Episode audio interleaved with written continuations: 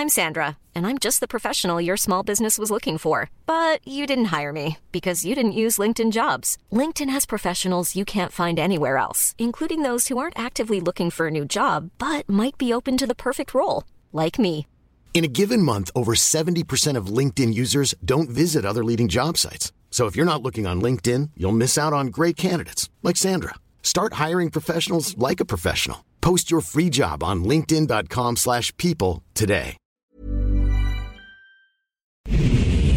Ahora inicia A la Una con Salvador García Soto. A la una. Donde la información fluye, el análisis se explica y la radio te acompaña. A la una con Salvador García Soto. A la una. Comenzamos.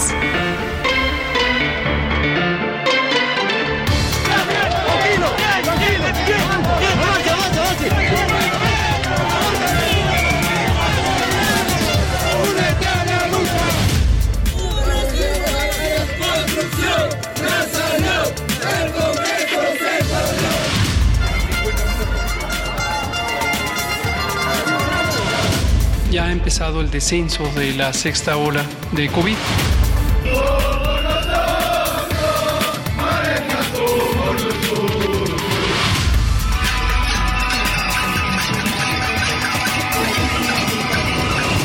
Y sí hay que democratizar lo más que se pueda las escuelas.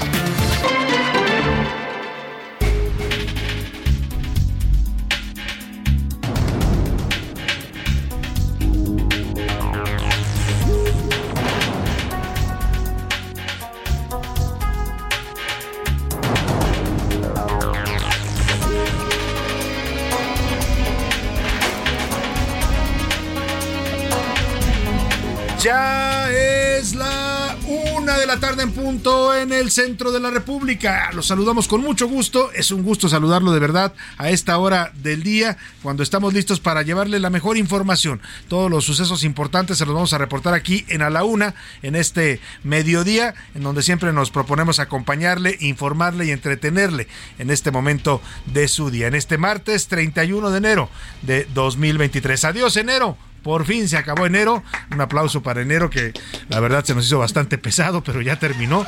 Esperemos que febrero, ahí está, lo despedimos al mes de enero que parecía eterno. Pero no, finalmente llega a su fin. Mañana comenzaremos el mes de febrero y esperemos que el cambio de mes también nos traiga nuevos horizontes, sobre todo en la economía personal y familiar de cada quien que se ha visto afectada en este difícil arranque de año eh, de, y de enero para los mexicanos. Le decía que tenemos información importante para compartirle en este martes. Como siempre, nos esforzamos por prepararle los temas más importantes, solo lo más importante del panorama informativo, se lo tratamos de resaltar.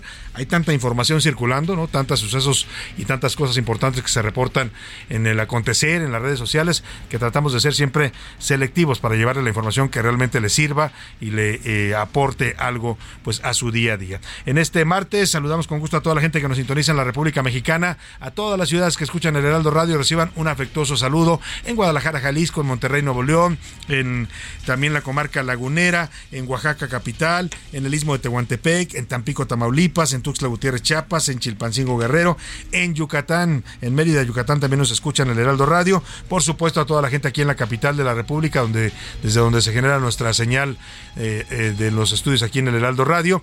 Y, también a la gente que nos escucha al otro lado del, del, Río Bravo, allá en el territorio de los Estados Unidos. Saludamos con gusto a toda la gente de las ciudades de McAllen y Brownsville en Texas, también de San Antonio y Huntsville, Texas. Y más arriba en el mapa también saludamos a la gente de Illinois, allá en Chicago, en Airville, Chicago, se escucha la señal del Heraldo Radio, igual que en Iowa Ahí a un ladito de Illinois está Iowa y ahí saludamos a la gente de Cedar Rapids y de Independence, Iowa.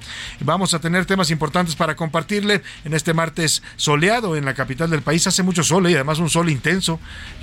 uno piensa que porque es invierno el sol es más suave, no, al contrario, es mucho más fuerte el sol invernal. Es, eh, hay mayores a veces niveles de radiación en la intensidad de este sol. Eh, tenemos una máxima de 26 grados para hoy, una mínima de 8 aquí en la capital de la República. Y bueno, pues vamos a los temas que le tenemos preparados. Fijan fecha, será en junio de este año cuando Morena publique ya la convocatoria para los que estén interesados para competir por su candidatura presidencial en 2024. Es decir, las corcholatas podrán inscribirse a partir de junio, en ya se definen también ahí las reglas y cómo va a ser el proceso y la contienda que se definirá a través de encuestas para elegir al candidato del partido morenista, del partido en el gobierno, según lo anunció su dirigente Mario Delgado. También desfile, mira, habían dicho que para agosto, ¿eh? ahora dicen que junio. Bueno, pues vamos al desfile, tanto Morena como el Partido Verde siguen en sus plenarias y en ambas pues sigue el desfile de corcholatas, el desfile de presidenciables. Le decía ayer que estas reuniones que se supone que son para analizar la agenda legislativa, los temas que cada partido va a proponer en la Cámara de Diputados, en realidad las han convertido ya en pasarelas políticas. Están invitando a los presidenciables y ya sabe, hay aplausos, porras, discursos. No, ayer a Marcelo Ebrard hasta mariachis le llevaron ahí en San Lázaro y peluchitos de. Ahora también ya hicieron un Marcelito, ¿no? Así como el peje, el, muñequito del presidente López Obrador, también ya le hicieron su muñequito, que le llaman, ahora hicieron ya también el Marcelito. Y bueno, nuevos enemigos, el presidente López Obrador aseguró que el ingeniero Cuauhtémoc Cárdenas, escuche usted, el ingeniero Cuauhtémoc Cárdenas, que es eh, pues el digamos el responsable de invitar a López Obrador a sumarse a la oposición allá en 1994, en aquel año de elecciones, lo sumó al Frente Democrático Nacional y luego lo invitó a ser parte del PRD, lo hizo candidato al gobierno de Tabasco. Bueno, pues ahora dice el presidente López Obrador que Cuauhtémoc Cárdenas se está convirtiendo en su adversario porque está tomando posición a favor de proyectos como el México Colectivo, este proyecto que ayer le presentamos, que le dijimos que más que político era un proyecto ciudadano. Bueno, pues al presidente no le gustó ese proyecto y dijo que Cárdenas debe tomar posición y que por lo pronto para él ya es un adversario. Así, así de fuerte está el presidente López Obrador.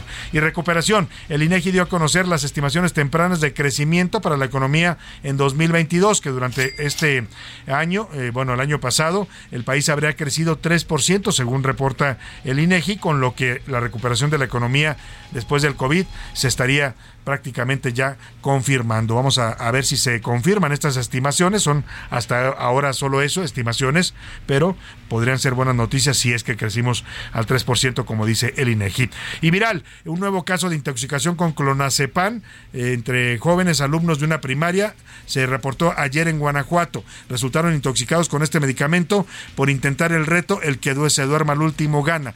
Ya habíamos visto un caso aquí en la Ciudad de México de jovencitos adolescentes que tomaron estos medicamentos controlados para tratar de evitar eh, pues el sueño y eh, la verdad es, que pues eh, están ahora reportándose más casos allá en Guanajuato. Le voy a tener toda la historia. En la segunda hora vamos a presentarle un reportaje sobre la senadora que no paga la renta Oiga, hay un escándalo en redes sociales con esta senadora de Morena, ella es del estado de Veracruz, Claudia Valderas, y su arrendataria, la mujer que le renta una casa, está denunciando en redes que tiene meses que no le paga, que se niega a pagar la renta a la senadora de la República, pero que además le ha pedido entonces que le desocupe la propiedad y tampoco quiere dejarla.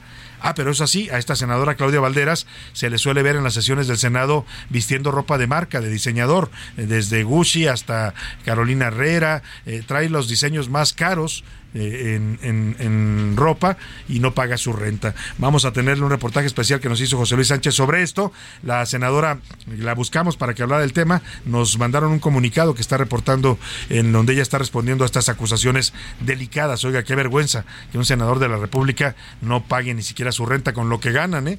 Con la dieta que les pagamos los mexicanos, que es bastante generosa, pues podría pagar la renta y mucho más en vez de andar comprando ropa tan cara. Pero bueno, vamos a hablar de ese caso. En los deportes, bueno, antes de los deportes vamos a tener una mesa interesante hoy aquí, hablando de México Colectivo, este proyecto ciudadano que se presentó ayer, le estuvimos dando todo el reporte, esta propuesta para diseñar un nuevo modelo de país, soñar con un nuevo México, un México donde sea, haya más seguridad, más trabajo, más eh, bienestar para los mexicanos real, ¿eh? más allá de promesas políticas. Esto es un, un asunto ciudadano soluciones reales, buscar a los problemas, perdónenme, más allá de la demagogia vienen aquí a la cabina del Heraldo Radio y vamos a recibirlos con mucho gusto al doctor José Narro, el rector de la UNAM, viene también el doctor Emilio Rabaza y viene también el eh, diplomático Miguel Ruiz Cabañas. Los tres son uno de los eh, que participantes en este proyecto de eh, modelo de país que se llama México Colectivo.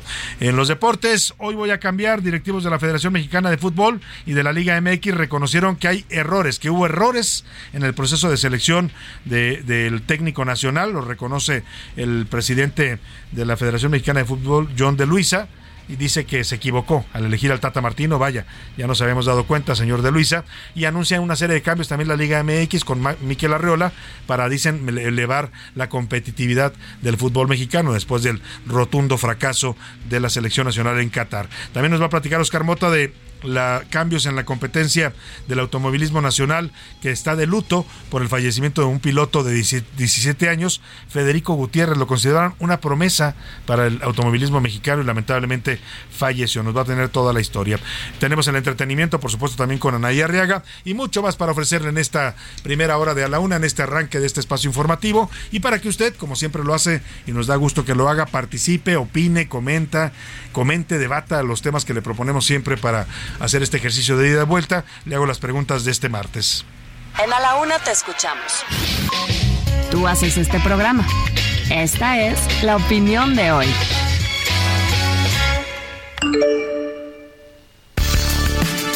Y vamos a los temas que le tenemos preparados para que usted opine con nosotros asuntos interesantes de la agenda pública. El primero de ellos es sobre esta declaración que hace hoy el presidente López Obrador, luego de que el ingeniero Cárdenas apareciera como uno de los promotores de esta propuesta ciudadana del México colectivo para diseñar un nuevo modelo de país, un país, eh, pues ya le decía, eh, que resuelva la problemática que afecta a sus ciudadanos.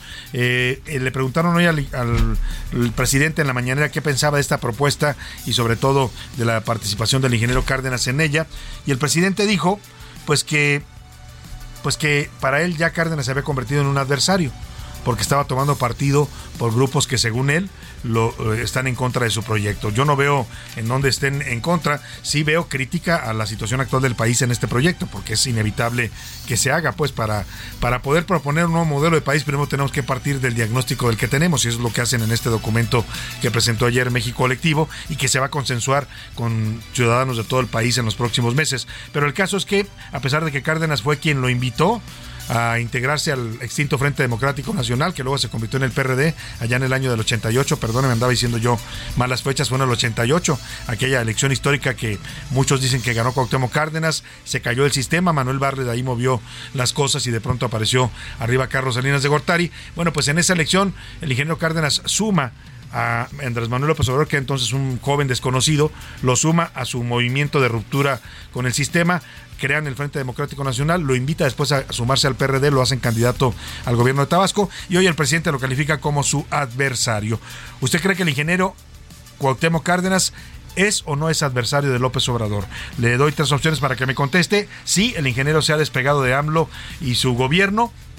No, no es adversario, simplemente disiente y tiene el derecho de hacerlo como cualquier mexicano. O de plano, el presidente pues se está quedando solo, ¿no? Ya los antiguos aliados se están volviendo ahora, dice él, sus adversarios. Y el segundo tema que le pongo sobre la mesa es una polémica que hay en estos momentos porque se revela que un eh, funcionario importante de la Secretaría de Educación Pública, el subdirector de materiales educativos, para que se dé una idea, es el que coordina pues todos los materiales didácticos, los libros de texto, todo lo que se le entrega a los niños en las escuelas públicas de México para su aprendizaje bueno, pues se trata del funcionario Sadi Arturo Loaiza. Es un venezolano nacionalizado mexicano. Trabajó en el gobierno de Hugo Chávez en Venezuela, fue director de una biblioteca y tuvo algunos cargos. Y él, pues se sigue, sigue diciendo chavista eh, de corazón publica en las redes sociales que él es chavista, que siempre será chavista, hace, hace elogios a la figura de Hugo Chávez eh, y esto está generando polémica porque ocupa un puesto pues clave para la educación de los niños mexicanos. Yo le quiero preguntar si usted ve bien que en las áreas donde se manejan y definen políticas de educación para los niños mexicanos haya personajes que tengan ideologías extremas, sean de cualquiera, ¿eh? de derecha o de izquierda, aquí no importa, no estamos a favor de una o de otra, simplemente son ideologías pues más radicales, pues, ¿no? ¿Y qué piensa de este, de este tema? Le doy tres opciones para que me conteste. No, no estoy de acuerdo, está mal. La educación no debe ideologizarse y los funcionarios que tengan ideologías como esta no deben ocupar esos cargos. O de plano, sí, él tiene derecho a tener una ideología política personal eh, y debe mantenerla ajena a su trabajo. O de plano, el chavismo pues llegó a México de la mano de ya sabe quién, ¿no? Eh, ahí están los, dos temas. Le pongo un tercero que tiene que ver con los que les gusta el fútbol, este anuncio que hace hoy la Liga MX, cambios dicen para mejorar la calidad y la competitividad del fútbol, esto de, de, de cara a buscar una pues una mejoría en el fútbol mexicano tras el fracaso de Qatar. Anuncian, por ejemplo, que van a eh, regresar el ascenso, esto que tanto se había pedido, que están proponiendo regresar el ascenso, que haya eh, la segunda división otra vez y puedan subir para que haya este incentivo, que se elimina el repechaje, esto de que equipos que andan mal todo el torneo luego se califiquen y puedan ser campeones, lo van a eliminar, ya no habrá repechaje, que los dueños ya no podrán tener multipropiedad, es decir, no podremos tener una persona que tenga cuatro o cinco equipos al mismo tiempo, que tampoco eh, que se reduzca la presencia de extranjeros en la cancha, de México, en los equipos y en la cancha, para incentivar más la, pues, a la cantera de jóvenes mexicanos y apoyar también a los equipos para que exporten más jugadores mexicanos al extranjero. Son las medidas que anuncia Miquel Arreola, el presidente de la Liga MX, para mejorar, dice, la calidad de nuestro fútbol. ¿Qué le parecen estas medidas? ¿Son buenas? ¿Hay que sacudir al fútbol mexicano? No, son insuficientes y no acaban con el problema de fondo que es la corrupción en el fútbol. O de plano, hay cosas más importantes que el fútbol. Los números para que nos marque 5518 41 51 99. Contáctenos vía mensajes de texto o de voz, decídalo usted. Aquí de cualquiera de las dos formas le garantizamos siempre que su opinión va a contar y va a salir al aire. Y ahora sí, vámonos a resumen de noticias porque esto como el martes y como el fin del mes de enero ya comenzó. Ganón. Los ingresos de las divisiones de infraestructura y energía de Grupo Carso de Carlos Slim crecieron al cierre de 2022 más del 50%, impulsados por contratos con el gobierno de Andrés Manuel López Obrador en el Tren Maya y con la Comisión Federal de Electricidad. Precavidos. Ante una eventual recesión este año habrá mayor cautela por parte de emisoras del mercado de deuda corporativa, por lo que se espera que el monto colocado sea 13.7% menor al de 2022, estima Banorte. Invasión. Vecinos de Coyoacán denunciaron la proliferación y aumento de ambulantaje los fines de semana cuando la alcaldía ordena cierres de vías para convertirlas en peatonales. Abandono. Médicos veterinarios y especialistas del Hospital Veterinario de la Ciudad de México denunciaron la falta de insumos y medicamentos para realizar su trabajo. Uno más. Diez personas resultaron heridas durante un tiroteo desde un vehículo en movimiento en un vecindario del centro de Florida, informó la policía.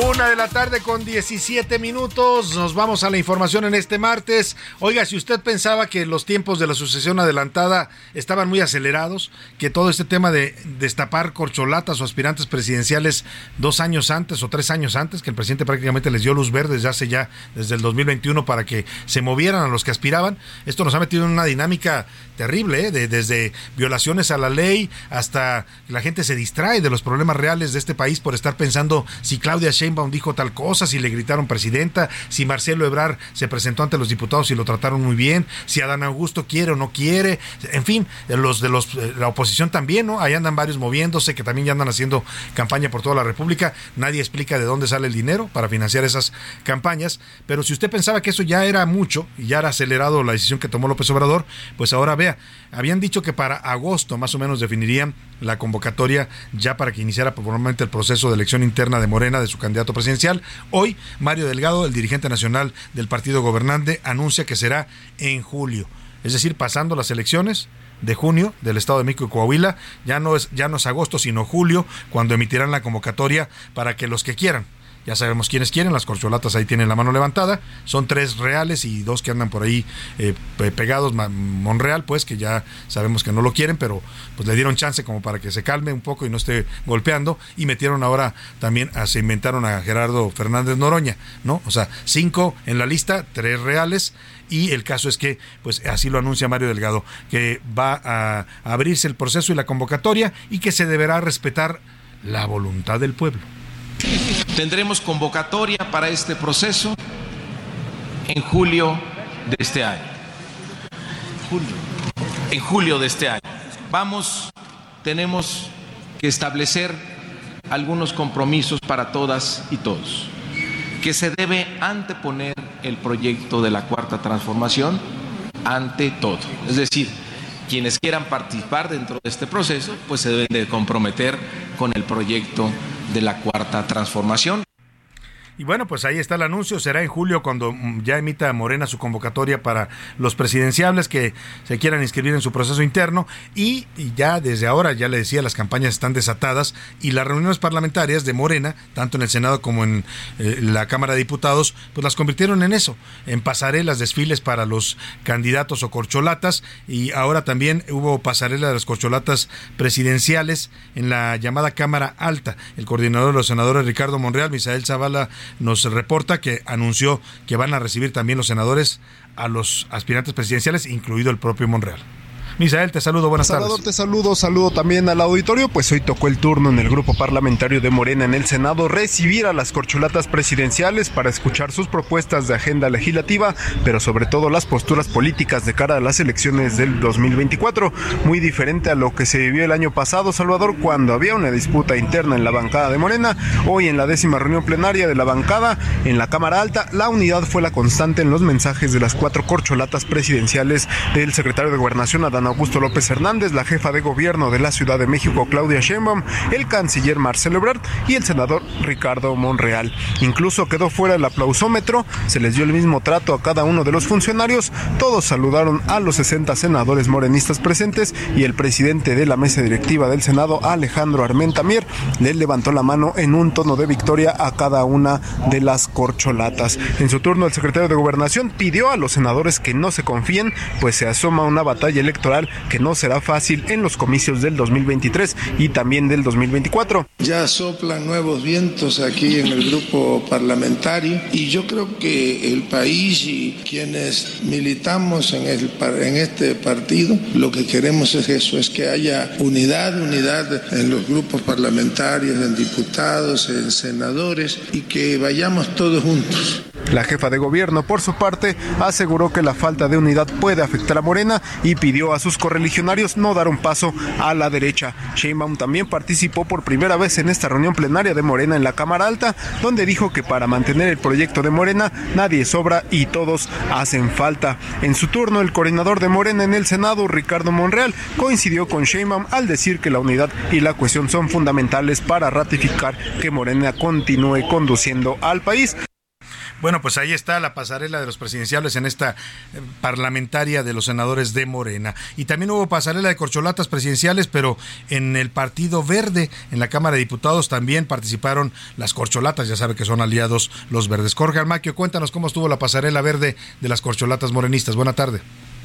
Gracias, Salvador, amigos de A la Una. Con la ausencia del secretario de Gobernación Adán Augusto López, se llevará a cabo el segundo día de pasarela de las corcholatas en la Cámara de Diputados, ahora en la reunión plenaria del Partido Verde Ecologista. Por orden de aparición, el diputado federal del PT, Gerardo Fernández Noroña, la jefa de gobierno, Claudia Sheinbaum, el secretario de Relaciones Exteriores, Marcelo Ebrard, y el coordinador de Morena en el Senado de la República, Ricardo Monreal Ávila. En el primer día, los suspirantes presidenciales acudieron a la plenaria de Morena, en donde coincidieron en su mayoría con la necesidad de mantener la unidad e impulsar los valores de la cuarta transformación para refrendar el triunfo electoral en los comicios del 2024. De hecho, el secretario de Gobernación Adán Augusto López dijo a los legisladores que no hay ninguna duda que están del lado correcto de la historia, por lo que debe privar la unidad para enfrentar la andanada de los conservadores y señaló a los legisladores que tienen que salir a territorio a dar a conocer lo hecho en el Congreso de la Unión y por el gobierno federal. Claudia Sheinbaum, jefa de gobierno de la Ciudad de México, quien pidió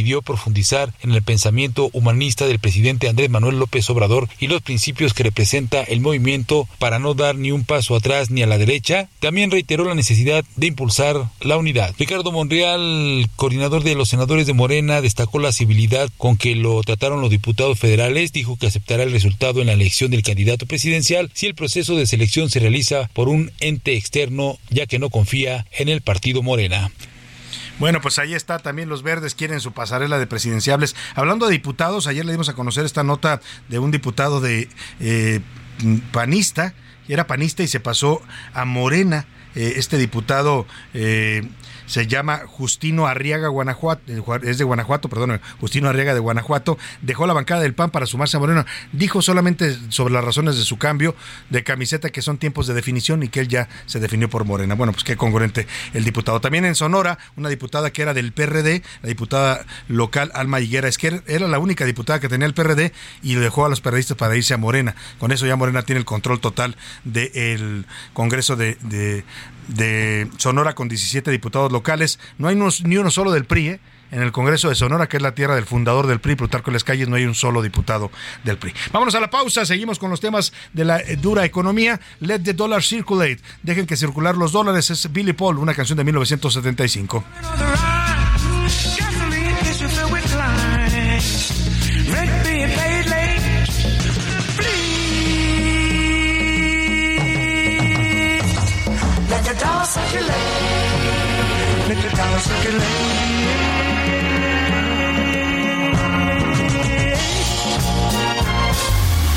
En un momento regresamos. Ya estamos de vuelta en A la Una con Salvador García Soto. Tu compañía diaria al mediodía. La rima de Valdés. ¿O de Valdés la rima? ¿Cómo van sus corcholatas? ¿A quién le va en el destape? Ande, quítese el zarape, ¿qué importa meter la pata? Total, no sale barata la cosa de la soñada, pues total, no cuesta nada. A los de la 4T, la verdad, ¿cómo los ve? A doña Claudia soñada, como cancelando el metro, o a don Adán medio retro, continuando igual que el peje. Marcelo, no se, apen... Em, no se deje arrebatar ese cetro. Ahora pensemos afuera, allá en los otros partidos, no seamos reprimidos, total, pues se nos tolera meternos en otra esfera. Desde el gabacho Ricardo, igual y ya se postula. Perdón, me paso de mula, el panorama está pardo. Al que yo no veo ni tardo ni perezoso, esa vila, de esa Mérida tranquila, tuviéramos que admirar. Bueno, basta de soñar, una bomba que se estila.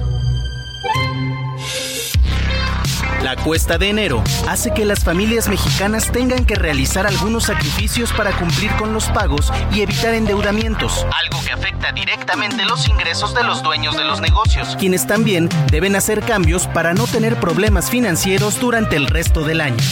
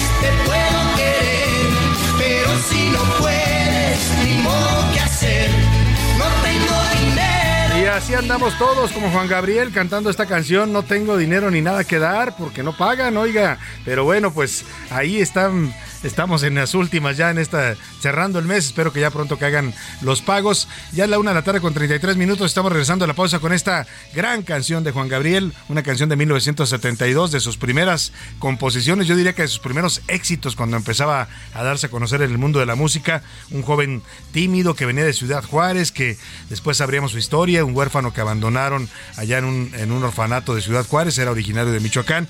Y bueno, después sabríamos lo que era capaz este hacer este cantautor que llegó, me parece, a ser el de los más queridos por el gusto del público mexicano. Hoy lo recordamos con esta canción muy ad hoc para los tiempos de la cuesta de enero, para la carestía, la crisis, la falta de circulante que estamos padeciendo en estos días en la economía mexicana y en la economía personal y familiar. Póngase a cantar, por lo menos, si no llegan los pagos, por lo menos pongámonos de buen ánimo. No tengo dinero ni nada que dar. Lo único que Si así tú me quieres, te puedo querer. Pero si no puedes, ni modo que hacer. A la una, con Salvador García Soto.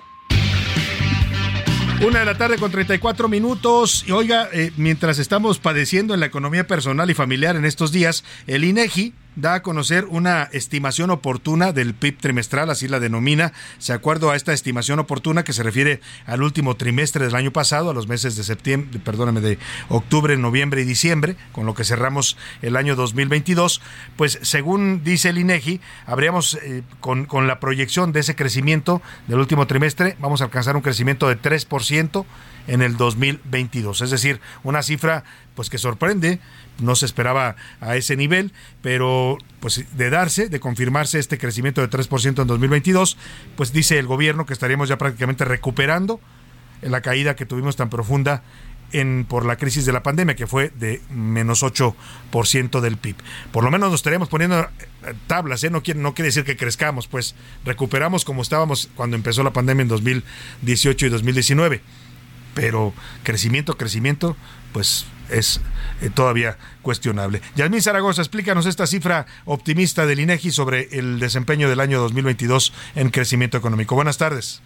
Hola, ¿qué tal Salvador? Te saludo y te informo que el Producto Interno Bruto de México creció 3% en 2022, impulsado por un desempeño positivo de la economía en el último trimestre del año pasado, que en su comparación anual fue de 3.6% según el Instituto Nacional de Estadística y Geografía.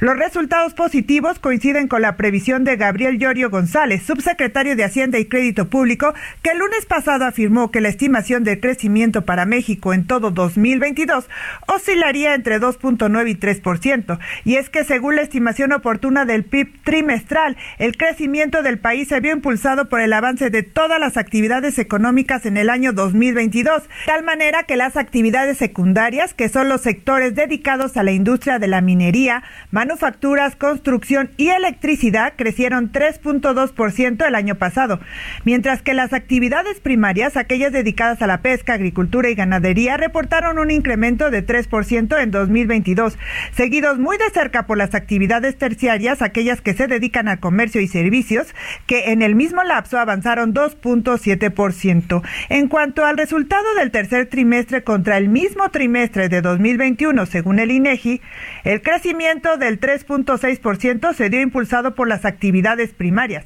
las cuales se expandieron un 6.3%. Por su parte, las actividades terciarias aumentaron 3.6% en el cuarto trimestre en su comparación anual, seguidas por las actividades secundarias que crecieron un 3% en el mismo lapso.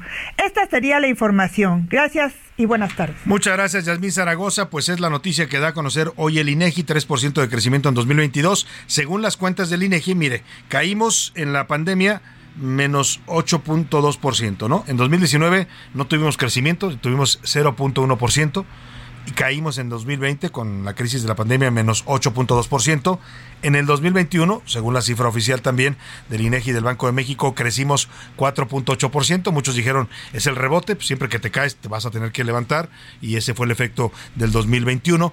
Y a, para 2022 la cifra de 3% nos colocaría ya en un 7.8% de recuperación de aquel 8.2%, es decir, que según la cifra oficial del INEGI, faltaría solamente 0.5% para que recuperáramos el nivel de crecimiento que tenemos en 2019. El problema es que en 2019 no crecimos, o sea, vamos a recuperar el no crecimiento para que me entienda, ¿no?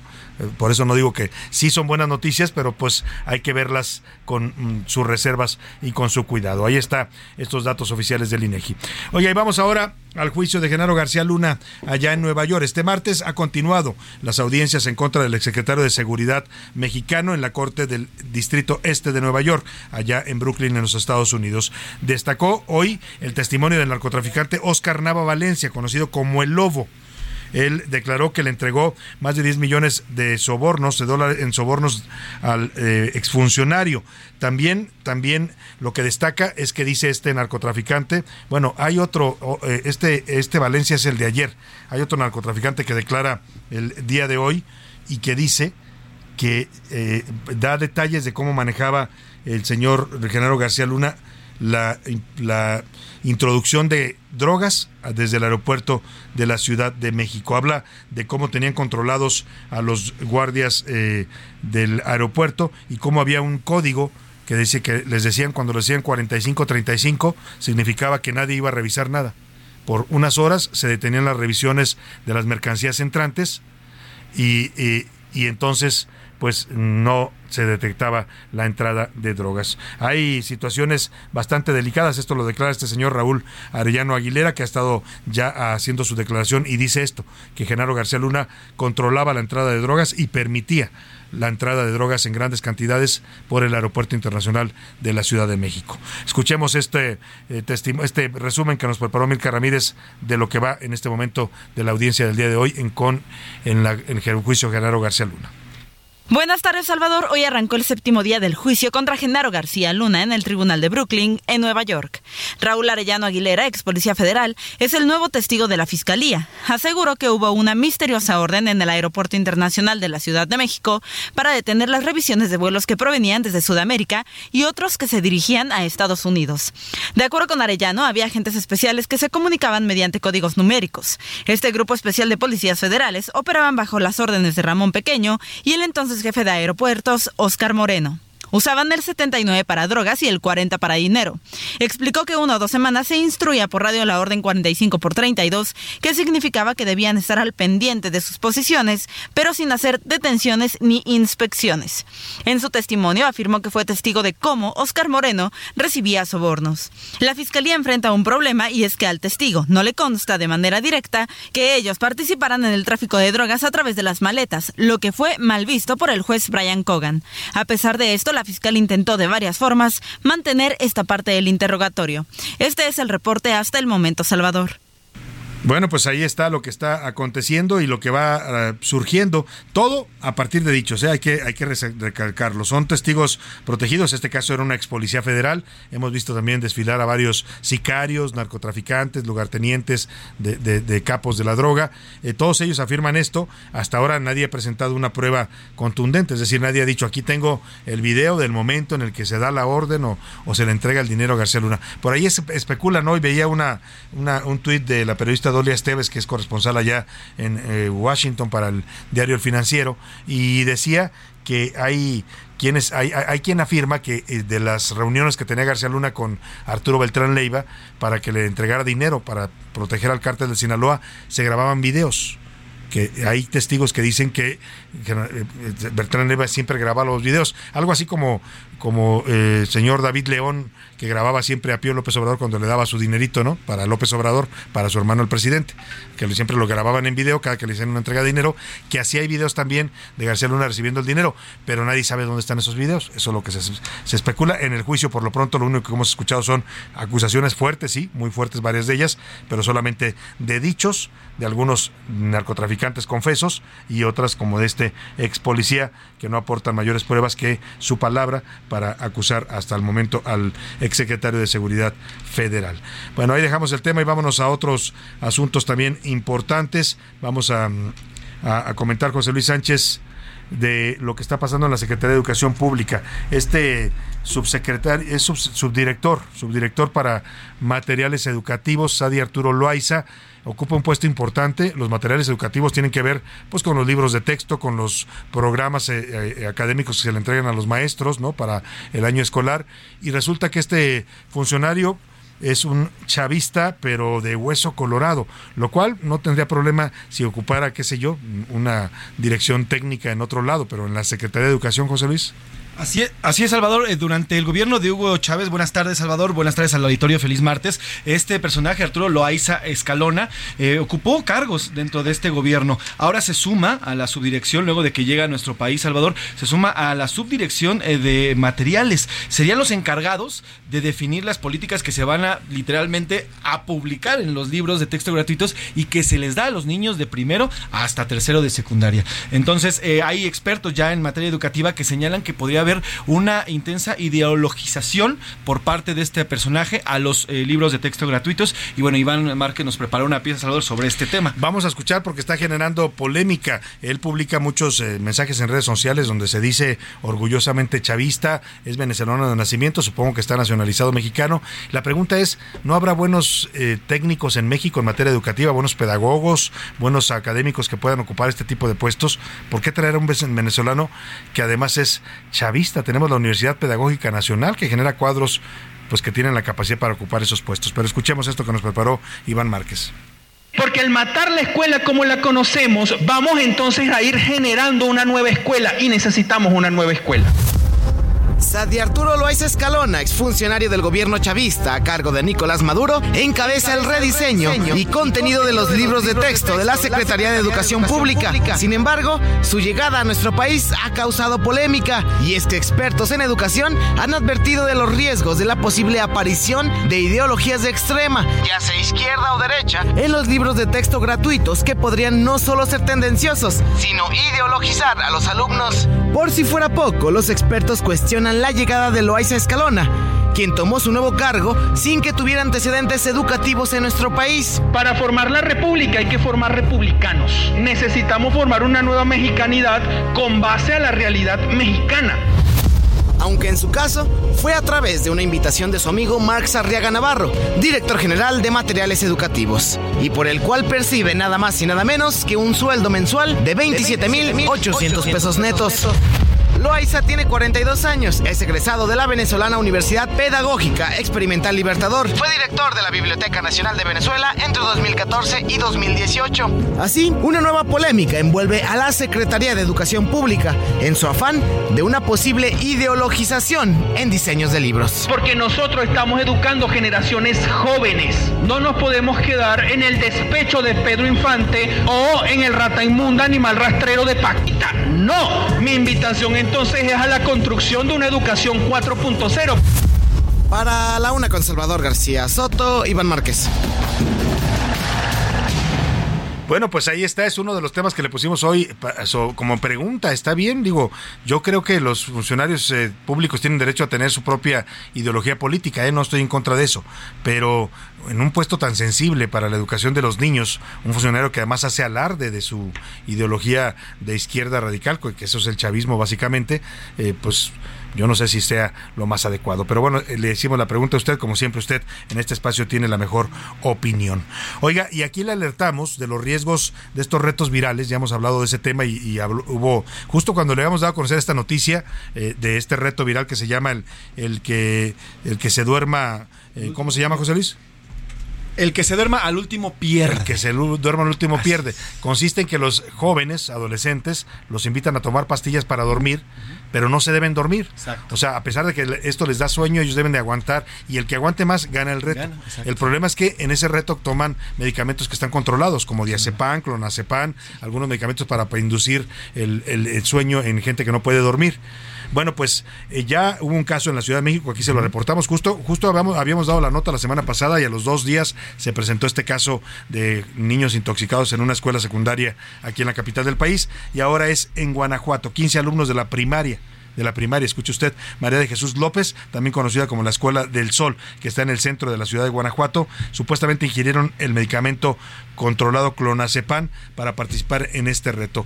Vamos contigo, Gabriela Montejano, allá en Guanajuato. Cuéntanos qué pasó con este reto viral que está pues afectando a los menores de edad. Buena tarde. Hola, ¿qué tal? Muy buenas tardes. Un grupo de 15 estudiantes de entre 10 y 11 años de la escuela primaria María de Jesús López se intoxicaron tras ingerir clonazepam y fueron trasladados a hospitales en la capital del estado de Guanajuato. Los hechos ocurrieron la mañana de lunes cuando personal docente reportó a los servicios de emergencia 911 dos menores de edad intoxicados por gotas del medicamento que sirve como sedante. Paramédicos de la Cruz Roja se trasladaron a la escuela ubicada sobre la calle del Sol. El personal explicó a los paramédicos lo que ocurrió y cuatro menores fueron trasladados a un hospital para recibir atención médica. Los otros alumnos fueron trasladados por sus propios medios para ser valorados por un médico. A través de un comunicado, el gobierno capitalino informó el aparente cuadro de intoxicación sufrido por siete niños y ocho niñas de entre 10 y 11 años de edad. Hasta el momento se desconoce cuál es el estado de salud. En redes sociales, jóvenes publican videos y fotografías de un reto que consta de tomar el medicamento y los efectos. Hace 20 días en la Ciudad de México se registró un caso similar donde ocho alumnos resultaron intoxicados por este mismo medicamento. Este es mi reporte desde Guanajuato. Bueno, pues ahí está, gracias Gabriela Montejano. Delicado este tema, ya lo hemos ah, comentado con usted, hay que estar atentos a lo que están haciendo y viendo nuestros hijos en redes sociales, eh, sobre todo si son menores de edad, hay que vigilar, ¿no? Y hay que hablar con ellos de estos riesgos, ¿no? Se ve como muy atractivo para ellos, ay, vamos a hacer el reto, ¿no? No pasa nada. Bueno, pues sí pasa, ha habido ya estos casos de intoxicación y hay otros retos peores, ¿no? Que han terminado incluso en tragedias y en muertes de personas que participan en ellos. Ahí dejamos el tema y vámonos rápidamente información de último momento. ¿Tienes algo importante? José Luis Sánchez. Salvador García Soto, sí, eh, les cuento a partir de mañana, primero de febrero, bueno, pues ya comienza el, tema del pago de impuestos. Les recuerdo que va a haber un, eh, un descuento, ya les, les comunicaba, va a haber descuento de 90% para aquellos que deban eh, multas, pero también va a haber un tema de descuento para aquellos que vayan a pagar los impuestos. Recuerden el tema del predial que se paga durante los dos primeros meses, bueno, pues también ya hay, asunto, descuento. ya, hay asunto de descuento, de descuento. Ahora, aquí en la Ciudad de México, métanse en la página de la Ciudad de México donde cdmx.gov.mx, donde pueden checar los adeudos que tengan y ahí pueden hacerse o pueden consultar también eh, los eh, descuentos que Estábamos tan contentos y José Luis nos trae temas tan dolorosos como el pago de. Somos adultos y tenemos que pagar. Perdonen. Como dicen, estamos chupando tranquilos, José Luis. Bueno, vámonos a los deportes que ya anda por aquí el señor Oscar Mota. Los deportes en A la Una con Oscar Mota. Oscar Mota, bienvenido, ¿cómo estás? Querido Salvador García Soto, amigas y amigos, soy un gran día para ganar sorprendido. Es martes, llego a la cabina y escucho que están chupando tranquilos. Entonces, bueno, tecito, eh, tecito, aclaro, estoy tomando un tecito aquí para ah, refrescar la garganta. Tecito, no, me refiero a que José Luis nos trae una noticia del predial y de bueno, tenencia. Pues, estoy harto hay que ponerse las pilas, ¿eh? Estoy harto de ser adulto ya, o sea, Yo por eso les digo a los niños, disfruten, van a tener muchísimos años de ser adulto. Entonces, vivan su niñez. Sí, los chavos también, por favor. Relájense vean fútbol porque, bueno, eh, se dieron ya por fin estas, digamos, nuevas medidas. Es una evaluación, querido Salvador, porque, a ver, eh, habíamos platicado aquí cuando se elimina la selección nacional, salen a decir, bueno, van a pasar 60 días para que veamos la información de lo que va a suceder. Ya pasaron los 60 días hoy. Esto lo pudimos haber hecho un día después. Claro. Pero bueno, a ver, me parece que de lo más importante, escuchemos a John de Luisa, presidente de la Federación Mexicana de Fútbol, con lo que me parece la conclusión más obvia, pero también más necesaria. Escuchemos. Nos faltó contar con un cuerpo técnico que conozca a profundidad al jugador mexicano, que se involucre con ellos y que provoque la confianza entre las dos partes. Nos faltó evitar especular en partidos decisivos y evitar utilizar alternativas sin ensayos probados, renunciando a las posturas trabajadas.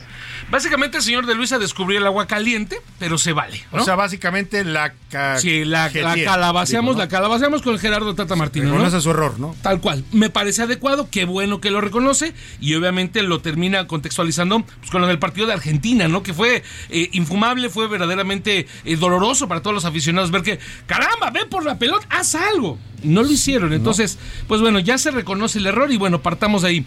¿Qué vamos a hacer para mejorar? Ok, número uno se nombró a Rodrigo Ares de Parga como nuevo director de selecciones nacionales, una nueva eh, postura, una nueva posición que tienen por ahí. La bronca es que Rodrigo Ares de Parga fue directivo de Pumas hace tres años y pues, ¿qué te digo? No, no, hemos ganado como que mucho. Pues fue director. Como que no trae una, un, pasado reciente muy exitoso. Es directivo del Querétaro.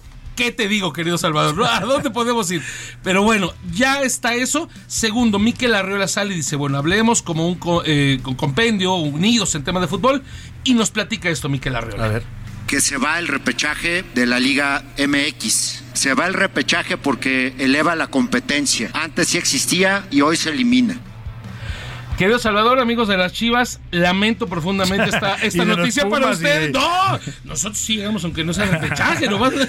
bueno, pues sí, la verdad que muchos equipos se habían aprovechado esta figura para jugar todo el torneo mediocre o mal. Calificados y luego ya le echaban ganas a las últimas semanas y, calificaban. Hay otra información importante, pero ojo, estas son propuestas que van a hacer obviamente los, eh, se le van a hacer a los, dueños, ¿no? porque en mayo se hace obviamente una gran, una gran reunión donde ya se toman estas decisiones para un nuevo ciclo lectivo, por así decirlo, futbolístico, que inicia en el mes de agosto. Entonces, pues bueno, son las propuestas. Una de las propuestas que también me parece importante y que tenemos que destacar, querido Salvador, amigos, es que habrá ahora tres campeones. A ver si ahora sí, si a Chivas, si a Pumas se les dan. ¿Tres campeones en el año? Es correcto. Son los dos campeones de torneos cortos, pero aparte se va a hacer un reconocimiento especial para el equipo que haya sumado más puntos a lo largo de todo el año.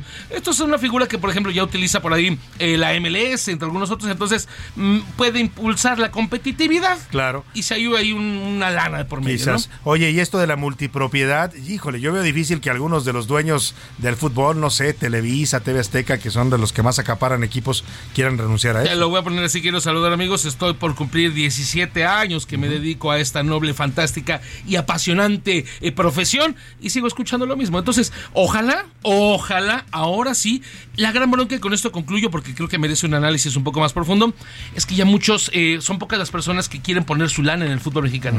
Bueno, si hasta eh, este Carlos Slim se salió del fútbol mexicano porque dijo, no, aquí si no es business, algo debe de saber el señor. Muy bien, Oscar Mota. Bueno, pues nos, ya nos harás un análisis más a fondo de estas medidas, ¿no? Y valdrá la pena consultar también Por lo menos que avancen, obviamente. Sin duda. Se trata de mejorar. Vámonos a la pausa y a despedir la primera hora con música. Esta canción se llama Primera, Segunda, Tercera. Es María Dolores Pradera en 1983 y habla de lo que ya sabe usted, la falta de dinero. Pero allí otras de manto de seda, sin saber al nacer ya venía. En un momento regresamos. Ya estamos de vuelta en A la Una con Salvador García Soto. Tu compañía diaria al mediodía. El tiempo que dura la cuesta de enero varía dependiendo de la cantidad de responsabilidades que se deban cubrir y de los ingresos con los que se cuentan. En algunos casos, dura solo las dos primeras quincenas del año, pero en otros puede extenderse hasta el mes de marzo. Así que toma tus precauciones.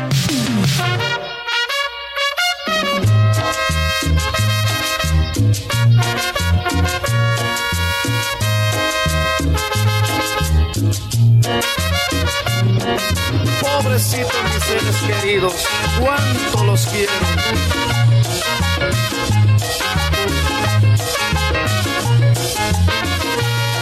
Tú vives tan rodeada de pobreza. No tengas pena, no tengas vergüenza que es muy triste y muy dura esta vida. Y deja a los demás y ponte a luchar. También soy pobre y soy pobre como tú. Tengo a mi madre, a mi esposa y a mis hijos que me piden algo y no les puedo dar. Que me piden algo puedo dar. Pero sé luchar, sé luchar y. Y un destino. Ya son las 2 de la tarde en punto en el centro de la República y los saludamos con gusto. A esta hora de mediodía comenzamos la segunda hora de A la Una. Vamos a la segunda parte de este espacio informativo, pero todavía con mucha información, con muchos temas, historias, noticias, entrevistas. Vamos a tener un análisis interesante en esta mesa con eh, gente de muy alto nivel, el rector de la UNAM, José Narro, el, doctor y constitucionalista Emilio Rabaza, viene también el diplomático del Servicio Exterior Mexicano, Miguel Ruiz Cabañas, embajador, a comentar esta nueva propuesta de país que están haciendo un grupo de académicos, políticos, ciudadanos que se han integrado en este México colectivo. Vamos a estar aquí en nuestra cabina y vamos a dialogar con ellos. ¿Es posible un nuevo México? ¿Podemos soñar un nuevo México donde se resuelvan los problemas, donde no tengamos tanta violencia, tanta necesidad, tanta desigualdad? Bueno, vamos a platicar con ellos de ese tema. Y hablando de desigualdad, justamente arrancamos esta segunda hora con esta canción, La cumbia de los pobres se llama. Es de Joe Rodríguez, una canción de 1977 que la puede usted escuchar hoy, mañana y quizás dentro de un año y, o diez años y va a seguir siendo vigente. El músico puertorriqueño habla de lo dura que es la vida, lo caro que cuesta conseguir pues las cosas básicas y cómo los pobres, según la letra, se esfuerzan día a día para conseguir una vida mejor y trabajan como pocos, ¿eh? pero con base en el esfuerzo se pueden lograr los objetivos, dice Joe, Joe Rodríguez, este salsero y, músico puertorriqueño. Escuchemos un poco más, ahora que andamos hablando de carestía y dificultades económicas en la vida, pues esta cumbia que le dedica este salsero eh, eh, puertorriqueño a la gente de más bajos recursos. y un destino mi vida de tener. Sé que solo así luchando triunfaré. Sé que solo así luchando triunfaré.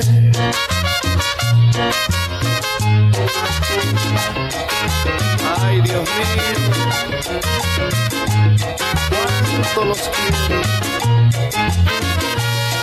Bueno, pues a este ritmo de cumbia vamos a arrancar esta segunda hora con todavía muchos temas para compartirle. Le voy a platicar en esta segunda parte sobre la senadora de Morena que se viste con marcas de lujo, gana una buena dieta que le pagamos los mexicanos, pero debe 200 mil pesos de renta, no paga la renta, su casera está desesperada, ya la demandó y dice que no quiere tampoco desalojar la propiedad. Ya respondió la senadora a estas acusaciones graves que le han hecho quien le arrenda una vivienda. Vamos a hablar también sobre la iniciativa de México Colectivo, ya le platicaba, estarán aquí en la cabina visitándonos el doctor José Narro, el rector de la UNAM, el doctor Emilio Rabaza, constitucionalista, y el maestro y embajador Miguel Ruiz Cabañas, ambos integrantes, los tres de este nuevo proyecto, esta nueva propuesta ciudadana en México. También hablaremos de las personas que están vinculadas a la muerte de eh, Abner, del niño Abner de seis años. ¿Se acuerda aquel caso que provocó un fuerte escándalo aquí en la Ciudad de México? Un niño que murió en una clase de natación, perdóname, de natación, discúlpeme, en el colegio Williams, un colegio particular aquí en la Ciudad de México el pasado 7 de noviembre. Bueno, pues ya hay dos vinculados a proceso, el profesor de natación y la doctora del plantel Vamos a darle todos los detalles de este caso. Los están acusando de homicidio culposo de este menor. Bueno, pues tenemos muchos temas todavía para compartirle en esta segunda parte, pero como siempre a esta hora del día, lo más importante es escucharlo a usted, escuchar su voz y sus opiniones y comentarios. Y para eso ya están conmigo aquí en la cabina y me da gusto darles la bienvenida a José Luis Sánchez. ¿Cómo estás, querido José Luis? Bienvenido nuevamente. Salvador García Soto, bienvenido. Bueno, pues eh, martes, ya cerrando, gracias a Dios, enero ya no la veía. Y ahora sí que, como dicen por ahí, ya no sentía lo duro, sino lo tupido. Y ya queremos que se acabe enero. Vamos a ver si febrero nos trae nuevos vientos, ¿no? Es un gran mes. Bueno, vientos sí nos trae febrero, porque sabemos que hace mucho viento en febrero. pero me refiero a vientos, pues un poco más eh, ligeros y tranquilos en términos económicos y de vida. Para mí sí es un buen mes, febrero, porque martes es mi cumpleaños. Así que es un ah, gran mes. ya está contento José Luis Sánchez. Y también está por aquí Laura Mendiola. Bienvenida, Laura. Laura. ¿Qué tal, Salvador? ¿Qué tal, Pepe? Pues aquí muy felices porque ya estamos organizando los festejos de José Luis. el jubileo de José Luis. El jubileo, la, la, fiesta de pueblo. Se celebra como fiesta patronal, José Luis. Es toda una ¿eh? semana que se la pasa de fiesta y celebrando su cumpleaños. Así San es que, José del Álamo. Pues, ya le avisaremos de los, ya le avisaremos de las fiestas patronales de San José Luis Sánchez, Sánchez Macías. Bueno, oiga, vamos a los temas que preguntamos hoy, a temas interesantes que tienen que ver con pues eh, situaciones polémicas, temas a debate y para eso es momento en este espacio de preguntar disfrutar. ¿Qué dice el público? Muchos comentarios, Salvador, la que, lo que nos están enviando nuestros, eh, eh, nuestros radioescuchas. Por lo pronto nos mandan saludos también por acá. Dice, muy buenas tardes, el presidente está mal, se está quedando solo. Estoy arrepentidísima de haber votado por él en el 2018. Nos dice por acá la señora Eli. Bienvenida al club, señora. Cada vez somos más. nos dice por acá también eh, la señora Rosalba, el chavismo nunca debe de implantarse en nuestro país. El chavismo formó parte de una época pues no tan, no tan buena allá en Venezuela y no habría por qué también revivirla en una versión mexicana. A ver, el chavismo tiene a Venezuela, la llevó de ser un país potencia petrolera con una economía, digamos, pujante, sí, con desigualdades sociales como todos los países de América Latina. Sí había pobreza cuando llegó este proyecto, pero los llevó a tirar. Su economía hoy es de las peores del mundo. Si usted revisa los índices de economías a nivel mundial, Venezuela está en los lugares más bajos se tuvieron que huir miles de venezolanos por las políticas radicales, expropiaciones que se implementaron en el chavismo. No, el chavismo es una ideología que llevó a la ruina a Venezuela, ¿eh? eso hay que decirlo. Con Hugo Chávez primero y después con su continuación y mal remedo que es el señor eh, eh, Nicolás, Maduro. Así es, bueno, pues nada más, fíjate, de las de las 100 economías que están medidas, la de Venezuela ocupa el 87. Para que veas. Ahí nomás. Nada más. Pero bueno, nos dice también por acá eh, Alberto desde Colima, el hecho de- es muy peligroso de poner, eh, como dirían en el internet, es muy peligroso poner a un chavista en un cargo clave de la SEP, como el hecho de que el presidente etiquete de adversario a quien disienta de su punto de vista.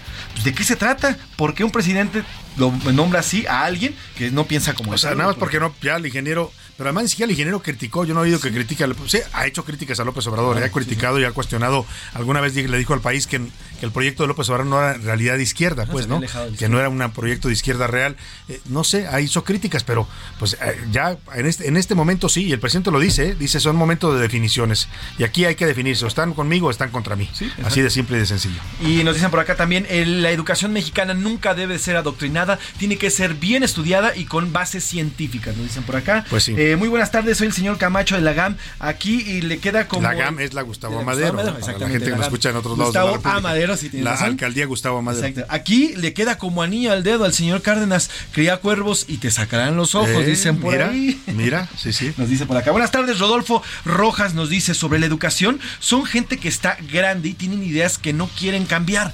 Deberían tener gente más joven con nuevas ideas para mejorar el tema de la educación. Sobre el fútbol son puros intereses económicos. México nunca va a llegar lejos por esto mismo. Saludos, Salvador. Claro, claro. acá. Muchas gracias. Saludos también para usted. También nos dice saludos a todo el gran equipo. Respecto a las preguntas de la educación, simplemente no estoy de acuerdo con que mis nietos y con que mis hijos eh, reciban conceptos de otros países y que además han llevado a la quiebra a los mismos. Además, en nuestra constitución está establecido que la educación debe ser laica y libre de pensamiento. Exacto. Saludos, Salvador, nos dice eh, la señora Cristina Rivas. Saludos, desde señora. Cristina. Saludos a Enrique que nos manda saludos desde Tepix también. Eh, buenas tardes. Eh, disculpe, ¿alguien me podría ayudar a con- a encontrar una cita en el registro civil? Ahorita yo me pongo de acuerdo con ella y bueno, le decimos cómo la puede hacer, porque ahora ya se puede hacer hasta en línea. ¿eh?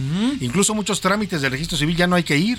Un acta de nacimiento usted la puede sacar, un acta de matrimonio las puede imprimir en línea, nada más hace su pago y pues, le dan el formato y a usted lo, lo, lo, lo imprime, pues lo descarga. Nos dice por acá también Raúl Rodríguez Candia. Salvador García Soto, yo no sé qué está pasando. Nos traen doctores de Cuba, maestros Sí. venezolanos, igualmente que nos trajeron a los médicos que están ahorita no sabemos dónde y ganando quién sabe cómo. Esto es lo más obvio de parte del presidente, el viraje hacia la extrema izquierda. Pobre México, tan lejos de Dinamarca y tan cerca de Cuba, nos dicen por acá. Raúl Rodríguez Cambia, nos dice. Bueno, pues ahí está este tema. Vamos rápidamente a ver qué dice la comunidad tuitera en arroba ese García Soto, Laura. Precisamente sobre este funcionario exchavista nos dice el público su opinión, el 43% que no se debe ideologizar. El 0% es la primera vez en nuestra El encuesta. 0%. El 0%. O sea, nadie. O sea, nadie opinó que tiene derecho el gobierno a hacer este, Este, tipo a de... meter de- ideología a la de- educación. Exactamente. Y el 57% que el chavismo está en la 4T. Pues sí, eso es, eso es indudable. ¿eh? Hay muchos chavistas y se han expresado públicamente. Y sobre la relación de Cuauhtémoc Cárdenas y López Obrador, ¿usted cree que el ingeniero sí es adversario de López Obrador? El 17% que sí, que se ha desapegado, el 16% que no, que solo es una relación distante y el 67% que López Obrador se queda solo. Pues sí, se está quedando sin sus antiguos eh, aliados o, bueno, Cárdenas llegó a ser, discúlpeme, la- el tutor político de López Obrador, fue el que lo condujo en su paso hacia la oposición cuando dejó el PRI, porque López Obrador pues, viene del prismo, como muchos de ellos, ¿no? Y López Obrador, es el eh, Cárdenas es el que lo mete a su corriente, lo hace candidato, ¿te acuerdas? En Tabasco, Laura, Eh, le da las oportunidades pues para llegar a donde está hoy, incluso cuando es candidato a jefe de gobierno, pues evidentemente también lleva el apoyo de Cuauhtémoc Cárdenas, ¿no? Pero como dirían en la vida y en la política, vive el rey, muere, el rey. Pues sí, ¿no? Así, así sin duda opera. Más mensajes, Más mensajes? Yolanda González desde Lomas Verde nos dice, me encanta la música, nos reanimamos y nos da ilusión de que ya mañana hay dinerito, nos dice. por acá, Ah, nos que dice la llegue el dinerito, por favor. Si sabe dice usted alguna oración, González. algún remedio, alguna, algún ritual que tenga yo que hacer para que llegue, mándemelo, por favor, porque nos hace falta. Nos dicen también, eh, por acá nos saluda eh, eh, Raúl Anaya, nos dice buenas tardes, espero que ahora sí entienda mucha gente que se están haciendo muchas cosas que se hicieron en un principio en Venezuela. Tal vez no lleguemos a ser Venezuela, pero se están haciendo muchas cosas que se hicieron en un principio en aquel país. Pues sí, se han repetido algunas cosas. Hay, hay cosas de este gobierno, decisiones que ha tomado el presidente, reformas que tienen que ver con un manual, el manual este de el grupo ALBA, ¿no? El, el grupo de, de la Alianza Bolivariana en América Latina. Eh, hay un manual en donde dicen se deben hacer estos pasos para instalar un cambio de régimen, un régimen eh, nuevo, eh, como lo hicieron en Venezuela, como lo han hecho también en, en Bolivia, lo hizo Hugo Chávez, Nicaragua lo también. intentaron hacer en Nicaragua también, o ya lo hicieron, ¿no?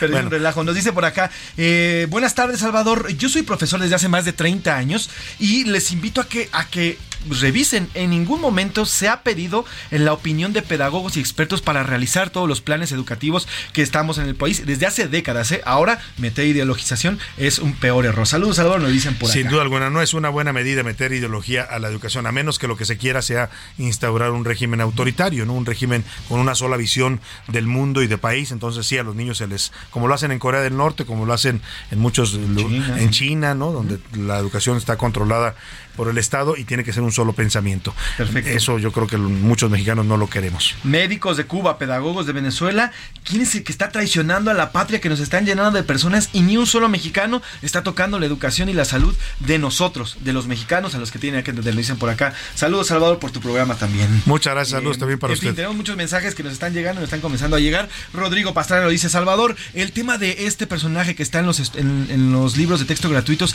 es importante. Debemos de poner más atención a ello porque venimos de una pandemia donde los niños han perdido años literalmente de educación y ahora cuando regresen a las aulas, están regresando, se van a encontrar con estudios ideologizados y eso nos puede salir peor. Saludos. Sin Salvador. duda. Nos dice por acá, María Farfán nos dice, Salvador García Soto, buenas tardes. En el fútbol, la verdad es que solamente es para distraernos de las cosas importantes. Hay que estar pendientes del tema de educación, el tema de, las, de la familia, el tema de la salud. Saludos, Salvador, muy buenas tardes. Muchos saludos también para usted. A todos los que se comunican siempre con nosotros, nos mandan sus comentarios, sus opiniones, sus puntos de vista, se los agradecemos, de verdad. Síganlo haciendo al 5518 41 51 99. Siempre vamos a estar pendientes de sus opiniones y comentarios. Y vámonos rápidamente a otros temas. Gracias, José Luis. Gracias, Salvador. Vámonos a otros temas importantes. A la una, con Salvador García Soto.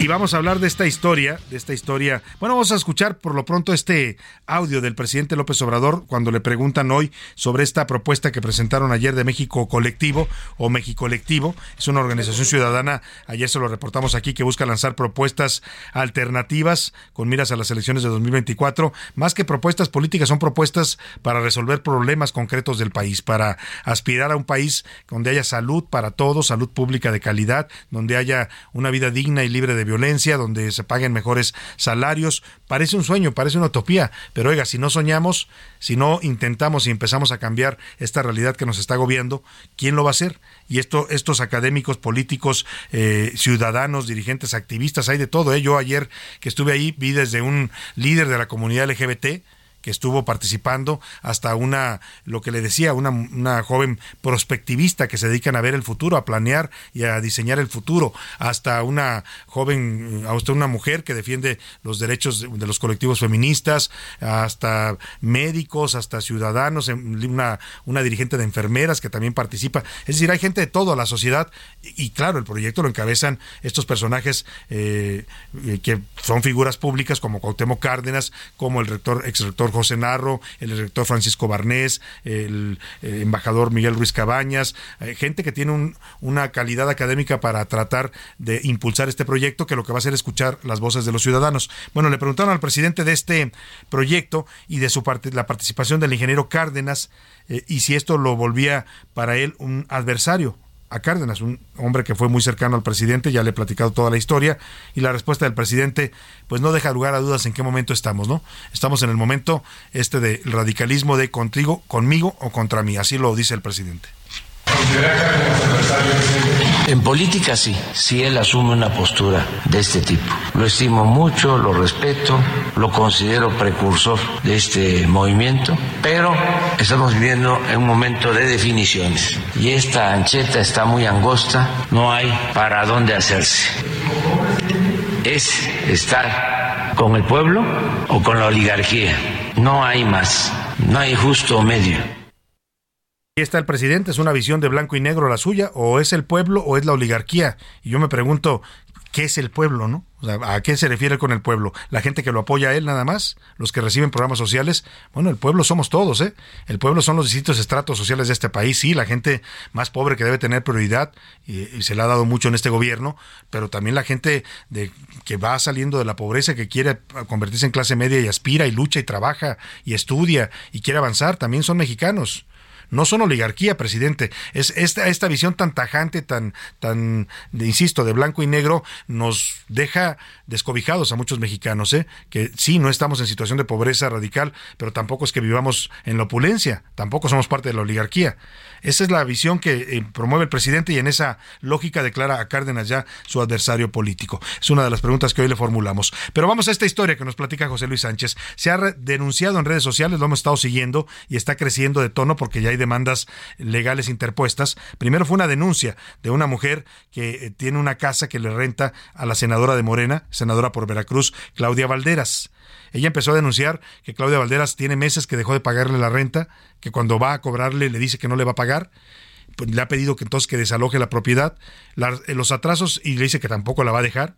Los atrasos suman ya 200 mil pesos. Y el contraste y lo que esta mujer empezó a denunciar es, a ver, la senadora se viste todos los días y se le ven las sesiones del Senado y fotografías de ellas con ropa de marca, con, con marcas como Gucci, como, como Balenciaga, como Prada, como Dolce Gabbana, todas estas marcas de diseñador que cuestan bastante las prendas. ¿eh? Una camisa le puede costar 10 mil pesos, 8 mil pesos. Un vestido, no se diga, 15 mil, 20 mil pesos. Bueno, pues eso se viste la senadora, pero no paga la renta. ya hay reacciones de ambos lados, tanto la denuncia de la casera como la reacción de la senadora. De eso nos habla José Luis Sánchez. No sé, no sé, ¿quién diablos va a tener que pagar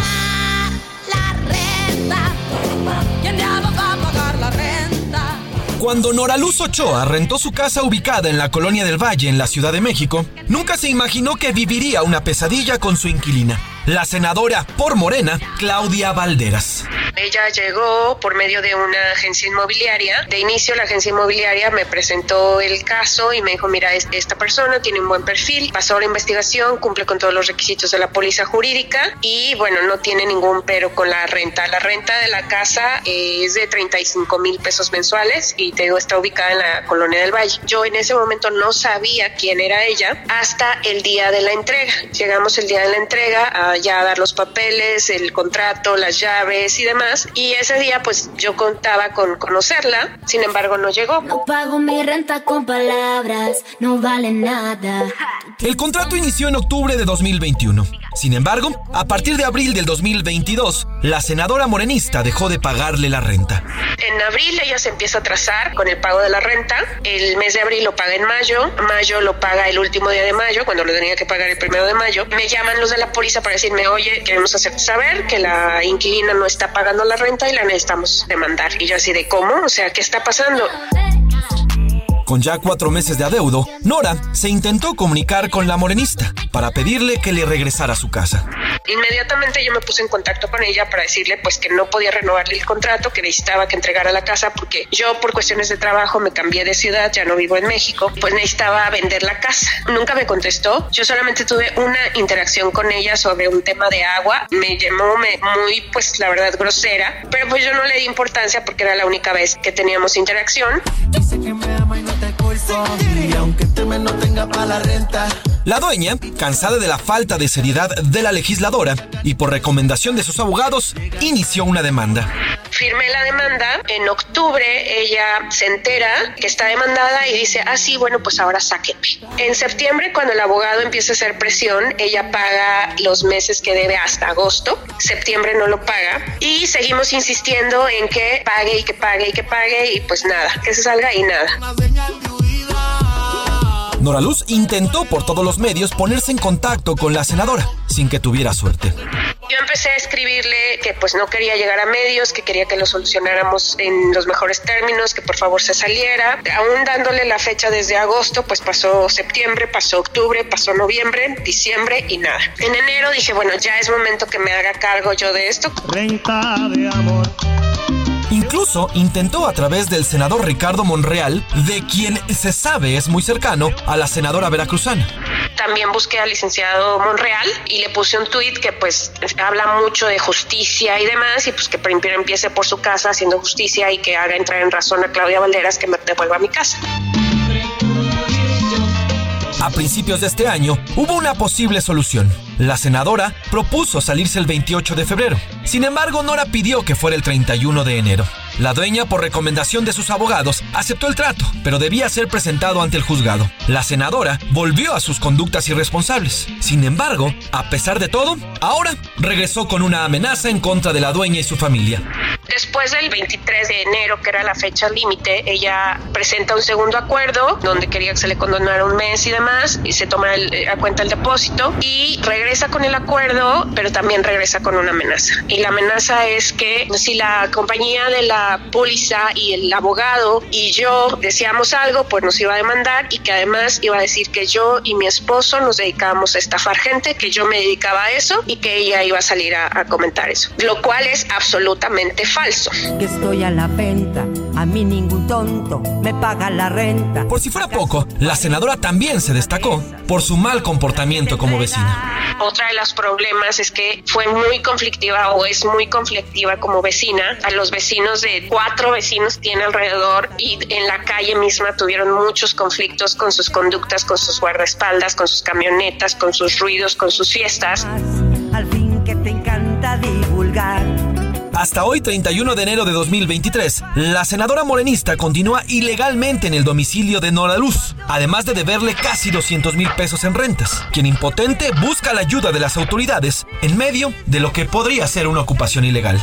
Es mi propiedad que yo he hecho con mi trabajo, veintitantos años, pues que he hecho todo mi, mi esfuerzo para tener mi casa, como para que con tanta mm, desfachatez, pues llegue alguien y pues ni te pague ni te la entregue.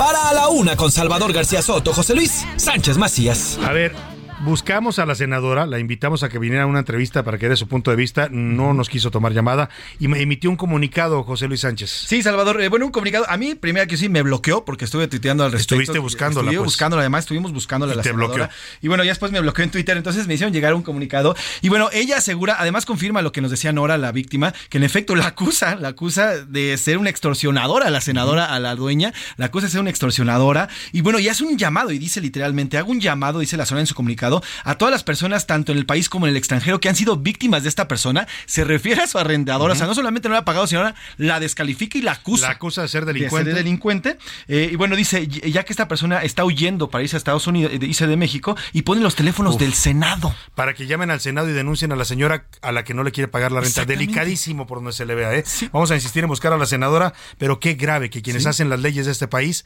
no la respeten y defrauden al no pagar la renta. Y además Vamos usando una- recursos públicos. Vamos a una pausa y regresamos.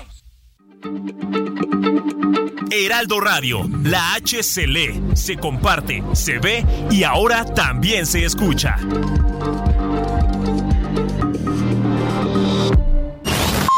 Ya estamos de vuelta en A la Una con Salvador García Soto. Tu compañía diaria al mediodía. Algo muy común durante la cuesta de enero es que las personas recurran a préstamos bancarios y financieros para solventar sus gastos de fin de año. Pero esto solo provoca que las deudas se les extiendan incluso hasta el mes de junio. Sale